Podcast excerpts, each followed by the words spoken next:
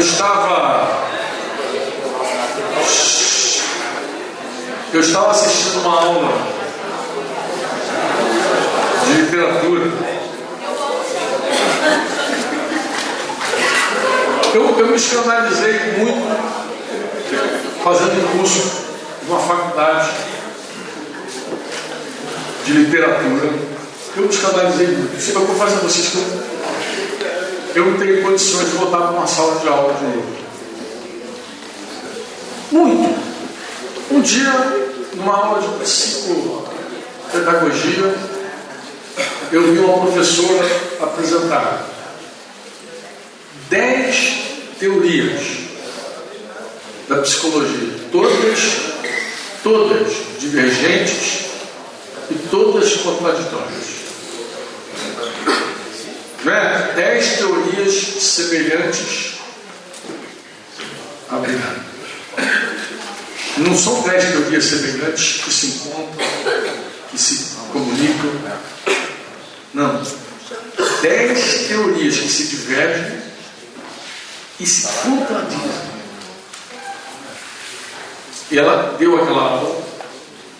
Claro, alguém perguntou, mas qual é a certa? E ela falou assim, todas. É, aí eu, você é para matar o cara, aí como diz o cara lá do futebol lá, para cardíaco, né? teste para cardíaco. Né?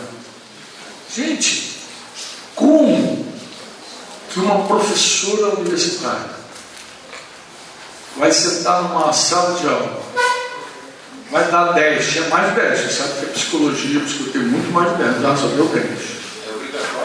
Divergente, contraditório, e dizer todas estão certas. Como?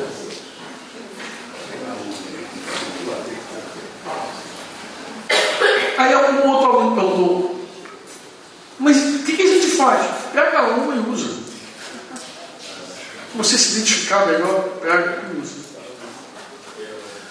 Mas a aula que me escandalizou, que eu acho que tem a ver com a nossa conversa, é outra. Então lá, eu, como eu falei para você, eu sou um bom aluno, sim, ó, mas eu presto atenção nas coisas. Aí ela falou assim, uma outra aula, uma outra professora, falou que a literatura moderna ela abraçou uma outra forma de interpretar texto. Eu não me lembro se era uma aula de linguística, eu não me lembro que aula era. Uma aula falando sobre gramática, linguística, acho que é um, batendo esses conflitos que existem entre a gramática e a linguística.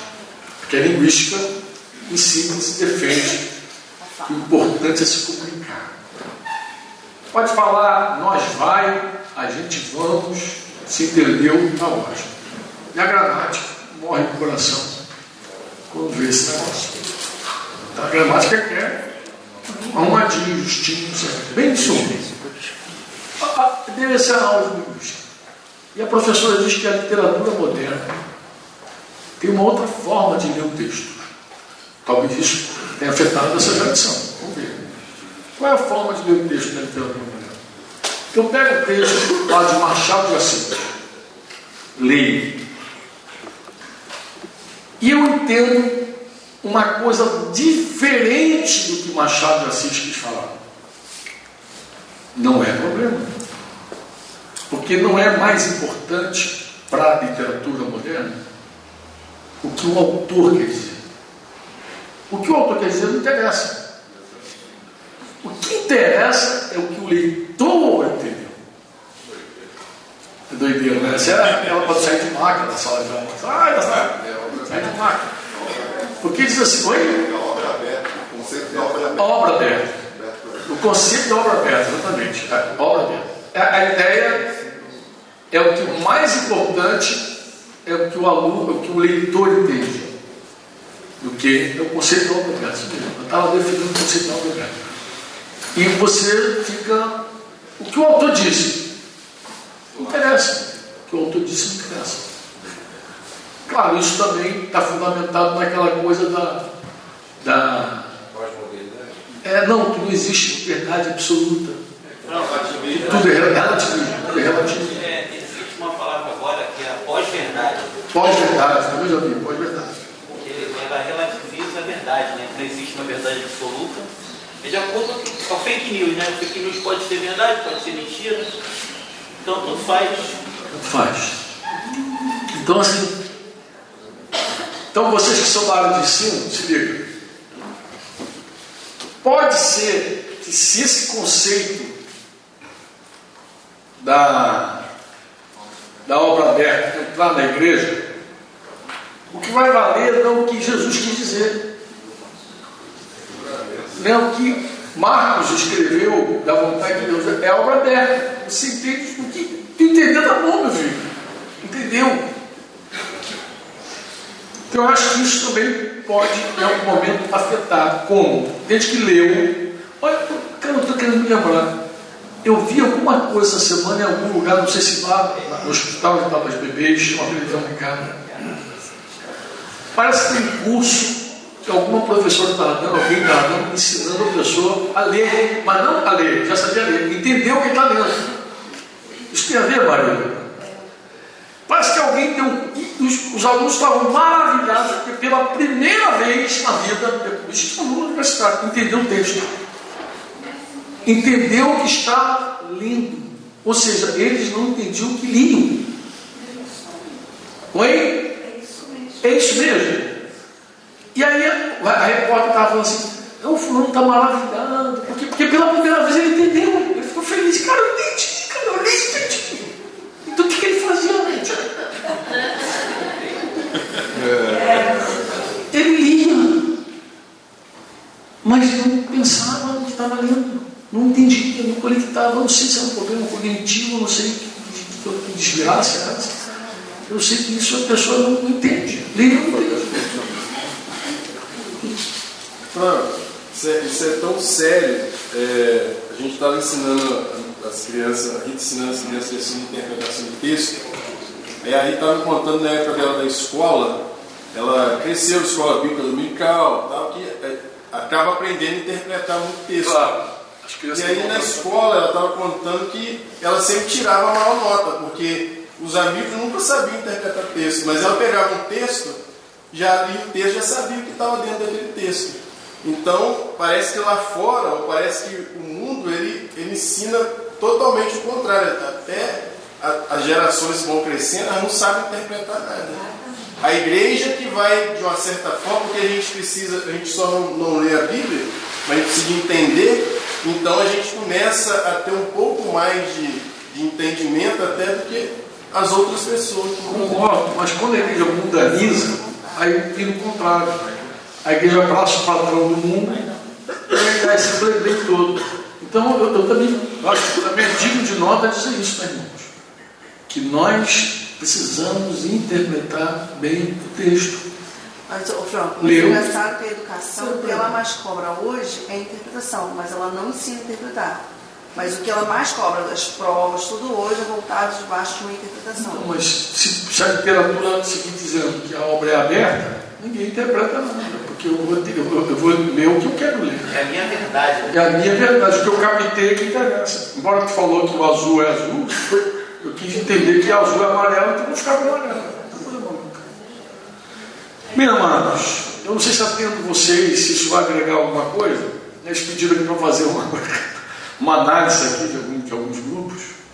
Vocês acham que isso vai agregar ou eu posso seguir adiante com o tema? Eu não achei nada de grupo não, Fernando. Se quisesse colocar os, impeditivos, por exemplo, colocar alguns que talvez tenha sido falado ali, de fato são os impeditivos para a obra. Mas eu teria que pegar, de qualquer forma, os grupos, os que eles colocaram, os textos que consegue lembrar de alguns aqui. Não, eu- consigo lembrar, mas eu acho que seria bom pegar por ordem. Porque acho que tal- talvez isso não Talvez isso não ajude o cara a compreender o texto dele. Então, a melhor coisa fosse pegar todos os textos aqui, colocar aqui todos os textos e tentar mostrar. Um apêndice. Faz um apêndice. Faz um apêndice. Vamos criar um apêndice para isso então. Tá bom? Agora o que que eu preciso? Eu preciso que cada grupo entregue ao Miles para mim Oi? Você tem todos os grupos? A já tem todos os grupos. A gente pode sentar dar uma palhinha e dar uma no apêndice. Tá bom? Vamos nós então. Vamos nós. Vamos para o texto.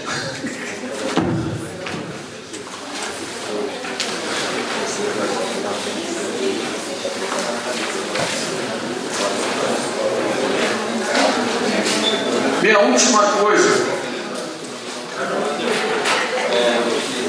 nós falamos ontem, a gente progrediu muito ontem na apostila 1.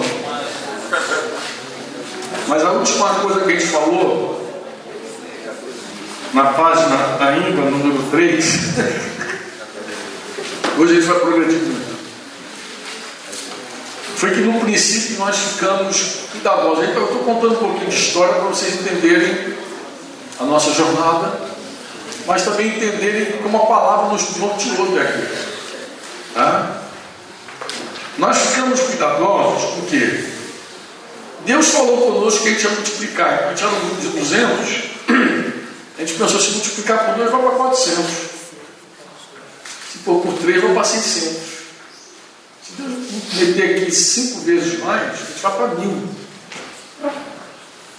E o primeiro cuidado que brotou na gente, já naquele tempo, o que, que era? Como a gente estava experimentando uma qualidade no apacento, no discipulado, muito grande, a carga do nosso coração gerou assim um objetivo para gente alcançar.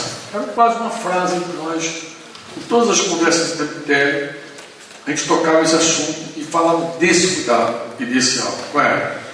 A gente queria a multiplicação sem perder a qualidade.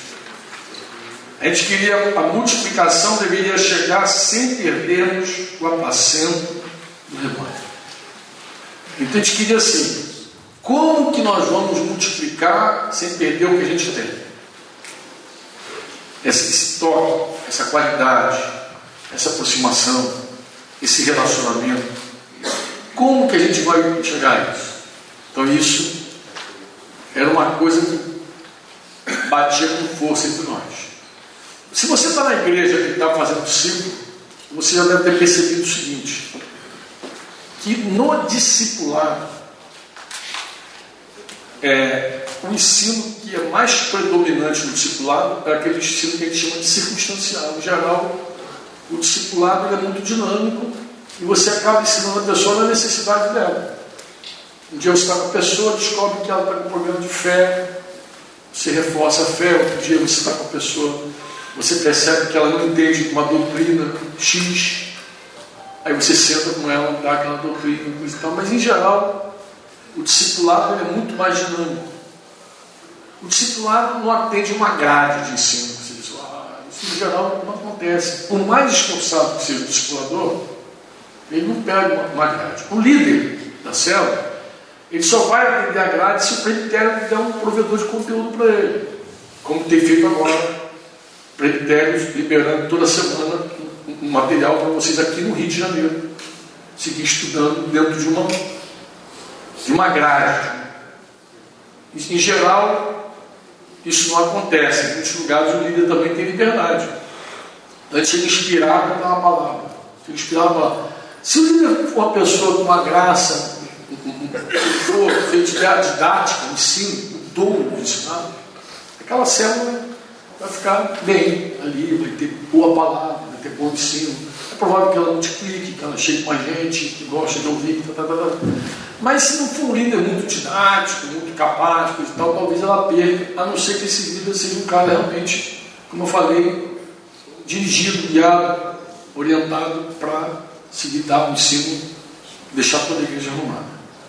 E a igreja também ela tem um presbitério, uma pluralidade, e ela pode sofrer pela falta de alguns ministérios. Efésios 4 diz que Deus constituiu apóstolo, profeta, evangelista, pastores e mestres, com vista ao reto ordenamento dos santos, ou seja, com vista ao catartismós, a, a, com vista a, uma tradução diz aperfeiçoamento dos santos. Ou seja, Deus constituiu vários ministérios para fazer a igreja trabalhar. É muito ruim quando o pastor faz o trabalho da igreja. Quando o discipulador faz o trabalho do discípulo. Lembra que falei isso ontem? É muito complicado, é muito ruim. É importante que o pastor leve a igreja a trabalhar. As ovelhas é que geram ovelhas. A gente falava ontem, nós conhecemos congregações onde o pastor é um bom proclamador, mas a igreja é pequena. Como é que uma igreja com um bom proclamador, a igreja é pequena? Pode ter várias razões, mas uma delas pode ser o seguinte: pastor, ele proclama sempre, mas ninguém proclama nada. Então, se ele não ensinar a igreja, se não levar a igreja a proclamar, a tendência é ficar tudo dependendo dele. Então, para alguém se converter, vai depender de você convencer o cara aí numa reunião onde esse cara bom proclamador está lá proclamando. E a igreja nunca proclama, nunca fala, nunca anuncia, nunca divide fé e tal, e a pessoa serve. Então, quando nós tivemos essa carga, a gente não pode perder qualidade, não pode, não pode perder qualidade, por que, que a gente tinha isso muito dentro de nós? Porque, embora a gente tivesse uma frase que a gente repetia, a gente aprendeu essa frase, o Mitian, a gente repetia, porque a gente crê nessa frase, o propósito eterno de Deus é ter uma família com conformes a imagem de Jesus, semelhantes a Jesus, para a glória de Deus Pai. Embora a gente repetisse isso muitas vezes, quando a gente olhou o texto de Romanos 8, 29, a gente viu que tinha algo que precedia a unidade e a quantidade. Precedia que a mãe da unidade na quantidade era a qualidade. A gente viu isso no texto, lá no texto lá de João, de Romanos 8, 29. Porque os que Deus conheceu, ou seja, aqueles que Deus conheceu de antemão, também os predestinou para quê? Para serem. Você vê que Paulo está dizendo, na verdade, que o foco é esse semelhantes à imagem de seu filho. Ponto. É que Paulo é rico, ele vai falar mais. Mas ele podia ter parado aqui. Que Deus nos predestinou para sermos conforme a imagem de Jesus. Mas ele, na sua sabedoria que Deus deu lá, ele quis explicar o propósito dessa qualidade. Para quê? Por, qual o fim? Qual o fim? Qual é a finalidade de Deus ser transformado em ter de Jesus? O que, que Deus quer com isso? O que, que Deus quer quando Ele pega o vaso, quebra o vaso, molda o vaso, conforma o vaso com Jesus? O que, que Ele quer quando Ele me faz santo? Onde Deus quer chegar com a minha santidade? O que, Deus quer alcançar e me quebrantar, e me transformar, e me moldar com Jesus? Sabe que Deus tem um fim desse negócio? Ele te tem a fim de quê? Para quê? Aí ele diz, para quê? Se você perguntasse para por que, que Deus quer? Qual o plano de Deus em me transformar? Ah, é a fim de que Ele, Jesus, seja o quê? O primogênito, o primeiro. Isso aqui é mais do que primeiro, porque primogênito é mais do que primeiro. Entre muitos irmãos. Então, a gente entendeu que ser semelhante a Jesus precede, precede. Primeiro que muitos irmãos falam de uma família. Deus quer ter uma família. Né? Muitos irmãos falam que é uma família grande. Então a gente entendeu que a família grande e unida dependia de qualidade. Então a gente falou assim, a gente não pode perder qualidade. A gente tinha uma expressão aqui essa laranjada não pode virar um refresco. Esse suco de laranja tem que continuar puro. Se meter água aí, vira aquela coisa. A gente conversava sobre isso várias vezes, né, Cláudio? A gente dizia, cara, nosso grande temor é se a gente derramar água nessa laranja, nessa laranja um refresco. E gente sabia que a multiplicação podia fazer isso. Porque multiplicação para nós não era só chegar a gente nova. A gente sabia que Deus trazia pessoas também de outros grupos, com outras visões, com outra forma de enxergar, de trabalhar. E era um grande desafio. Então, confesso, o negócio foi assustador porque foi rápido. Como eu falei, os grupos de irmãos que gente tinha cabia nesse salão. um pouco mais, não cabia nem aqui nem embaixo. Aquele espaço de fora não existia, aquela quadra ali. Nós nos metemos a fazer porque a gente queria fazer uma reunião onde os irmãos ficavam, ficassem vendo televisão. A gente queria que tivesse uma reunião maior. E aí a gente partiu para fazer aquilo ali. Então a gente, com foco na qualidade, foco na qualidade, a gente começou então a trabalhar o treinamento dos líderes. Isso, isso é, uma, é uma coisa que sempre está presente na nossa vida, no nosso coração, tá? Sempre. Parece de, de tempos em tempos a gente tem essa crise. De, de, de avaliar se a igreja não perdeu qualidade. Tempo passa, desviar é uma coisa muito fácil, cansar. Vocês falaram ontem, deram vários exemplos aqui também falando. Né? A pessoa cansa de fazer o bem, a pessoa desgasta, discipular dá trabalho. Discipular não é como você, é simplesmente você assumir um púlpito e pregar. O cara que, que tem uma vida de púlpito, ele nem precisa ser conhecido, se dar a conhecer, e nem conhecer ninguém. Ele pode chegar domingo, entrar no gabinete, fazer algumas coisas burocráticas, sair dali, para o culto, pregar, voltar, sair do gabinete, sair, tá? dependendo do tamanho da igreja, pode sair com segurança. Ninguém interfere, ninguém mexe, vai para casa, ninguém conhece, ninguém sabe, volta, prega. Essa vida Ninguém precisa saber nada, de nada. Não precisa ter relacionamento. E discipulado desgasta porque é relacionamento o tempo inteiro. Está com gente, está com gente, está com gente. O tempo inteiro. O tempo inteiro. E a gente sabia que isso pode gerar um momento de desgaste. Isso sem contar os espinhos que eu falei ontem. Porque às vezes o irmão começava bem, mas de repente Passava o cara vendendo para ele Bitcoin, desviado e ia botar Bitcoin. Não tinha Bitcoin naquela época, usou muito. Era, era Emory, era outros troços. Telex, Telex Free, não, mas esse Telex Free era moderno, as coisas ainda mais antigas. Acho que na época era Emory mesmo. Era, tinha um troço para desviar os irmãos. Era Herbalife. Herbalife.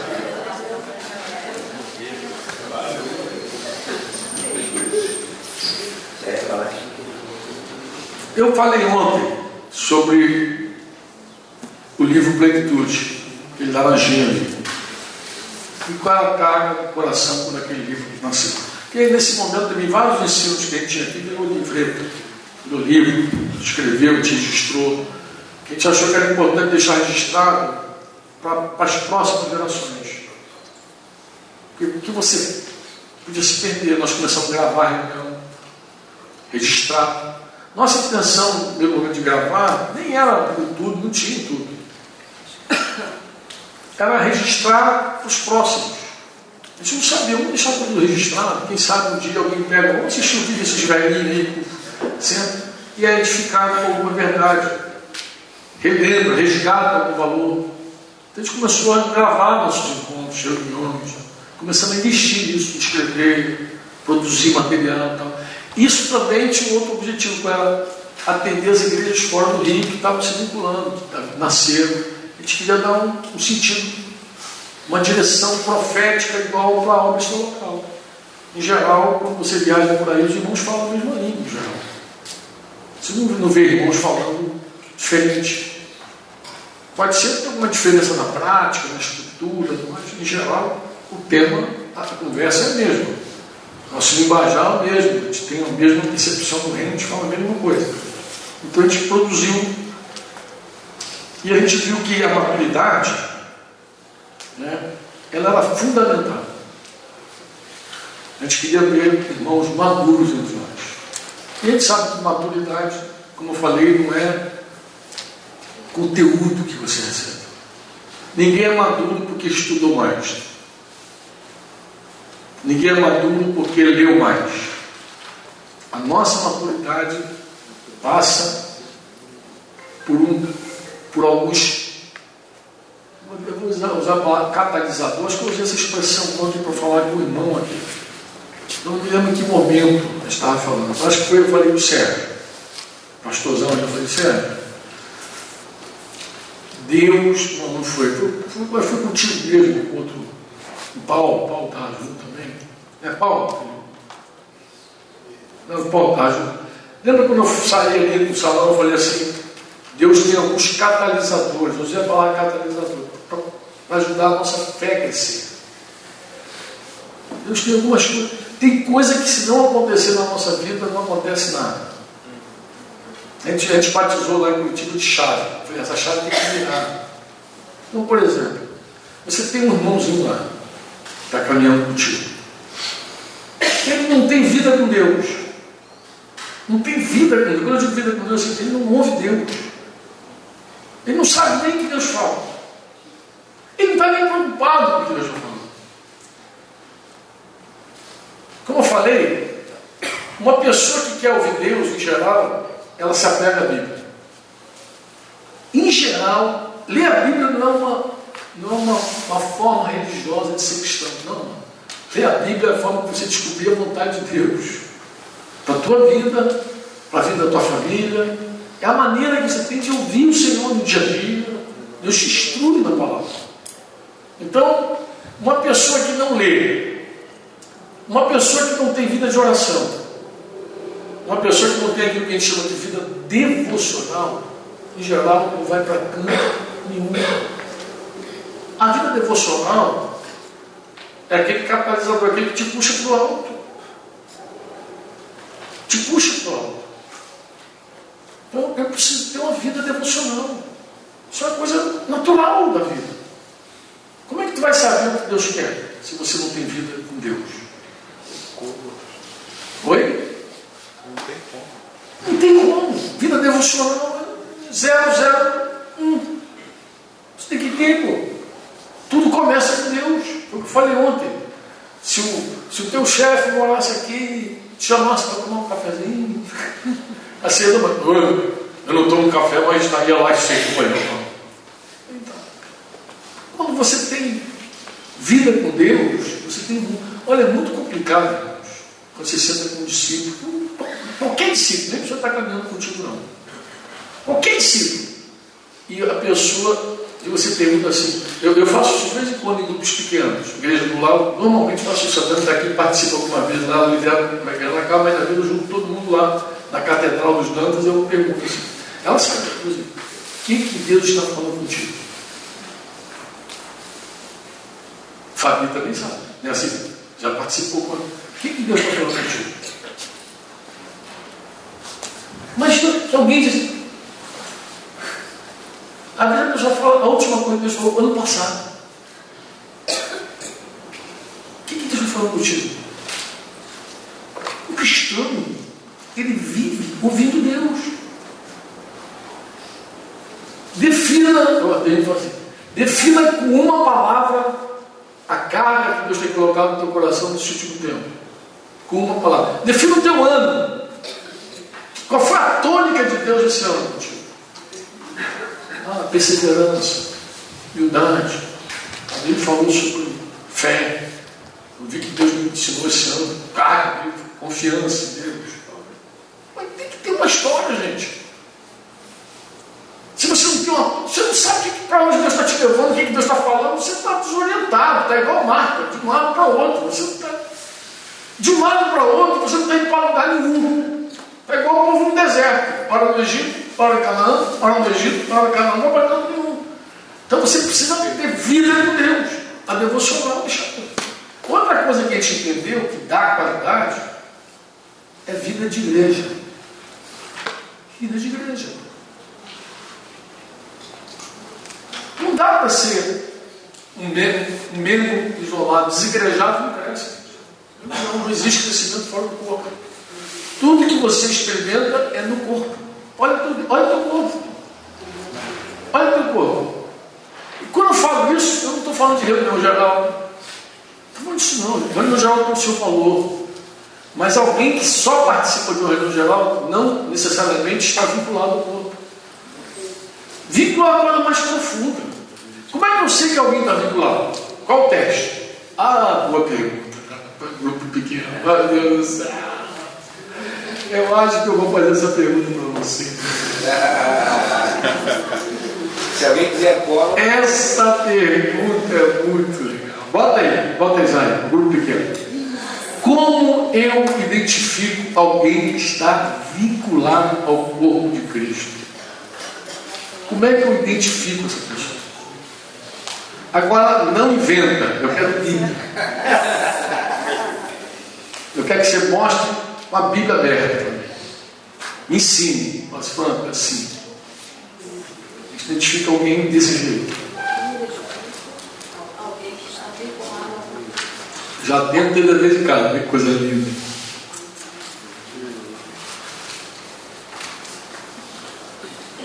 Nesse livro, se você tiver a oportunidade de ler, você vai ver que eu vou animar a maturidade, falando do coração de Deus, vou animar a maturidade falando das consequências de ter uma igreja matura, que eu, eu quis apelar, eu queria escrever para pastores esse livro. Então, por exemplo, eu vou, eu vou usar aqui, eu vou, vou mostrar duas verdades para esse pastor. As bíblicas. Primeiro, que é a vontade de Deus que a igreja cresça e multiplique. Deus quer maturidade. Deus quer qualidade. É a vontade de Deus. Aí lá rapidamente e mostro claramente que Deus quer isso. Mas depois eu também mostro as consequências de uma igreja imatura. Aí eu dedico um capítulo inteiro à igreja de Coríntios, a, a, a primeira carta. Eu acho que também nenhum pastor quer a vida inteira ter tanto problema na vida.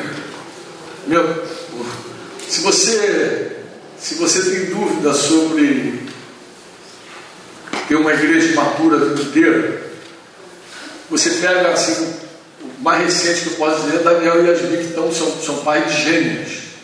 Elas só dormem, comem, faz cocô, xixi, chora. E às vezes ri. Duas semanas. A Yasmin, eu até brinquei com ela, ela está parecendo zumbi mãe. As crianças só mandam, de hora em hora. O, o, o Rafael Moron é pai de gênero, gente já tinha falado, um negócio doido. Falou, gente, é punk. Ele é melhor que os dois queiram mamar próximo. Porque se eles decidem mamar diferente, orar diferente, não dorme a noite inteira. Mas você tem uma igreja de criança, de bebê. O dia Fernando estava contando, acho que foi uma reunião aqui, ele tem um sonho, visão muito bebê. Aí falou da oração. Eu nem associei a oração. A oração é o respirar da igreja. Mas a gente não está ali porque a gente não ora. A gente, a gente não cresce por outros fatores. Então você viu um monte de bebê. Eu falei, meu Deus, mas tem uma igreja cheia de bebê. Trabalheira que é, cheia de bebê. Onde bebê fala de carnalidade. Ó, eu quis falar com espirituais, mas não posso falar com espirituais porque vocês são carnais. Vocês são crianças em Cristo. Eu quis ser mais excelente que vocês, mas não posso. E aí, vai fundo, Fernando, assim, por que vocês são carnais? Estão divididos, uma de Apolo, uma de Paulo, uma de Modesto, uma de Cláudio. Ele começa a dizer os sintomas da, da imaturidade. Como é que se há divisão entre vocês? São são crianças. A criança que divide. A criança, irmão, quando você tem um filho pequeno que tem, sabe, ele é capaz de entrar entre o pai e a mãe e separar os dois. Imagina se tem um filho pequenininho, tu vai beijar tua esposa, teu filho entra no meio e separa. Tipo, meu pai é meu e minha mãe é minha. Meu, meu, meus filhos, minha filha falou, não, meu pai é meu, minha mãe é minha. Eu falei, menina, sai daí antes de você desistir. Mas criança é, é assim, tudo é dela. Criança divide. Aí pega a lista de Coríntios. Aí tu olha toda aquela carnalidade, carnalidade. É triste, irmão. Quando se fala aquele dia, eu falei, meu Deus, ele está falando de imaturidade. O mais triste do livro é o seguinte, é que não é problema ter bebê. Se a gente fizer um evangelismo nascer 500, glória a Deus. Não vão ter 500 bebês, vão ter mil bebês. O problema é quando a gente não tem pai dos bebês. E Paulo falou isso para a igreja de Corinto, falando, vocês têm muito pedagogo. Ele usa a palavra mestre ali, é pedagogo. Mestre, vocês têm muitos. Pedagogo, vocês têm muitos. Por quê? Porque os caras, embora novos, eles eram cheios de Espírito Santo, cheios de dons. Vocês lembram que a igreja de Corinto é cheia de dons. Eles provaram o poder de Deus. Então deve ter saído um monte de garoto bom de, de conversar, de palavra, um monte de pedagogo. Devia ter um monte de pregador bom, né? Corinto. É tipo, mas pai, vocês não têm. Vocês têm um monte de criança tagarela. Minha filha, minha neta com 4 anos, olha igual 20 anos. Fala, dispara, pega os filhos de, meus netos aqui do coração. Pega o, o, o, que é, que é mais falante. Fala, dispara, fala um monte de coisa, mas é criança. Então Paulo falou assim: vocês têm muitos pedagogos, tem muitos mestres. Pai, vocês não têm. Eu sei porque eu gerei vocês. Eu sei porque eu gerei, eu sei que eu conheço vocês. Então você vê o drama dele, o drama, a agonia de alma. Então não é problema ter criança. O problema é quando só tem criança. Onde é que está o pai da criança? Tem que ter pai, pô. Tem que ter gente madura que pega essas crianças e cuide delas. E esse é o nosso drama. E ainda segue sendo. É o drama até resultado. A gente quer criança. A gente quer ganhar. A gente precisa ganhar. É a missão da igreja. A gente quer ir lá fora proclamar e trazer um monte de novo convertido. A gente quer um monte de novo convertido. Bebê. É tão bom ter bebê. Bebê anima, viva. Lindo, maravilhoso. Mas é bebê sem pai é o problema? Sa sair fazer um monte de bebê por aí ninguém cuidar é um desastre. É um desastre. Tem que ter pais. Mas esses pais têm que estar maduro, tem que ser pai de verdade. Não pode ser criança vestidinha de camisa social, terninho e criança. Tem, tem que ser adulto mesmo. Gente precisa de gente madura espiritual. A pessoa madura espiritual, outra tarefa boa para vocês. Hoje está muito fácil, né? Para outro. Eu vou, eu vou dar duas tarefas mais para vocês. Para hoje? Para hoje, para hoje. Hoje já para hoje. Tarefas hoje. Primeiro é o seguinte, já que está falando de identificar, como eu identifico uma pessoa vinculada, eu queria que vocês me falassem das características, sem cola, de pessoas imaturas, já ajudei para caramba vocês, e das características de uma pessoa madura. Porque para para pensar. Você está no seguinte contexto. Você olha para a igreja, olha para a igreja, olha para esse grupo que está aqui. São todos adultos. Mas qual é o nivelamento espiritual que existe aqui? Porque existe um nivelamento espiritual. Existe ou não? Existe ou não? Lembra que foi Cláudio que falou ontem, falou sobre nascer de novo? Lembra disso? Lembra que ele falou sobre Quando João diz os nascidos de Deus. Os na... Tu acha que quando João diz os nascidos de Deus, os nascidos. Ah, eu falei sobre isso contigo também, sobre a disciplina. Os nascidos de Deus, os nascidos de Deus, os nascidos de Deus. Tu acha que quando João fala dos nascidos de Deus, será que João não quer chamar a atenção de que existem pessoas entre nós que convivem com a igreja que não nasceram de novo? Que João está escrevendo para os incrédulos.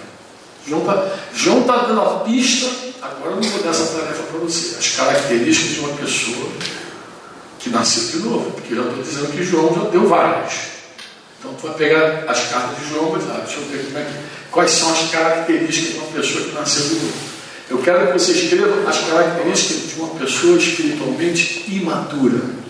E depois eu quero que você escreva as características uma pessoa madura, sem inventar.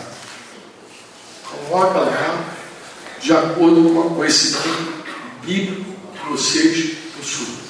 Amém? Amém. Não inventa. E se você quiser ser excelente, depois vê lá as características de uma pessoa que não nasceu de novo. Porque também João dá essa pista toda. O, o, o Ideraldinho, não o Ideraldão, filho dele, no encontro, no retiro que a gente fez em Botafogo, não me lembro em que ano foi, se foi ano passado. Eu lembro que no último dia eu encarreguei de aula para falar sobre esse tema. O retiro da vaquejada do passado. Eu falei, Dinho, fala sobre esse tema. Ele está com relação dele de infância e ele deve ter vídeo em algum lugar. Perdido no espaço, está tá publicado. Ó, aperta ele, o cara né? ele é é o Yuri. É. Tem, tem esse vídeo com, esse, com essa administração do Dinho. Uma palavra muito boa, clara, aquela didática que eu digo, clarinha, batidinha, arrumadinha, ele fala sobre as características de uma pessoa que nasceu de novo. Ele queria falar sobre o novo nascido. João fala de que nasceu de novo, como, como vive um verdadeiro cristão.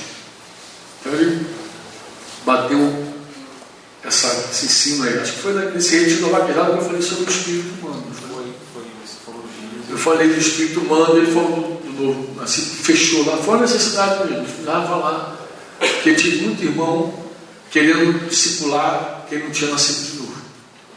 E quando, como eu falei, quando você tem uma comunidade gostosa, relacional, aparece um monte de gente que muda de religião, mas nunca nasceu novo.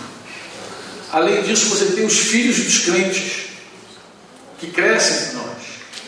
E filho de crente necessariamente não é crentinho. Então ele está ali, ele conhece tudo, ele sabe orar, ele sabe levantar a mão, só ela já faz tudo isso. Cara. Mas até nascer de novo é outra história. Não é assim? Ele já toca, toca, já faz direção, administração, tá? Tá igual o Michel já, fazendo tudo, mas tem que nascer de novo. Só que esse cara cresce entre nós. Como é que a gente sabe que ele nasceu de novo? É de nós, mas será que nasceu dele? Ou é só filho um pastor, filho do diabo, é só filho de um líder? Ou ele nasceu realmente? Ou ele é filho de Deus? Ele é filho de Deus ou filho do, do pastor? Porque ele tem que ter uma experiência de nascer novamente. Então, o novo nascimento, pega essa dica aí. Se o Yuri subir esse assunto aí na internet, a gente vai ter boa esse livro Plenitude, ele se baseia, vou dar uma pausa, em cinco verdades. Aquelas cinco verdades que eu já, eu já falei com vocês. Humilhar-se, submeter-se, se alimentar-se bem e praticar. Essas verdades, quando eu falo são cinco verdades, eu digo assim: se a pessoa não se humilha, não tem como crescer. Como é que eu sei? Porque Deus existe aos Deus dá graça aos Se a pessoa não se submete, não tem como crescer. Por que não? Primeiro porque a submissão é o exercício da unidade. Mas a submissão é o que permite o catartismos, a ordenação. Como é, que, como é que um pastor, um discipulador, um líder vai aperfeiçoar, ordenar a vida de uma pessoa que não se submete? Não tem como. Não tem como. Então tem, tem que se submeter. Se vincular, ela tem que se vincular, mas eu não vou dizer agora porque ela tem que se vincular, porque é trabalho de vocês. Né? Não vou dar essa dica, não. Assim, olha para vocês, não. Ela tem que se vincular. Ela precisa se alimentar, comer bem e praticar. Alimentar, eu coloco assim, alimentar e praticar é quase como falam se humilhar e submeter, é uma coisa conectada com outra. Não dá para você dizer, estou comendo bem, mas daqui a pouco eu vou praticar. Isso não é verdade. Eu queria mostrar isso para vocês no próximo, próximo bloco. Pode ser?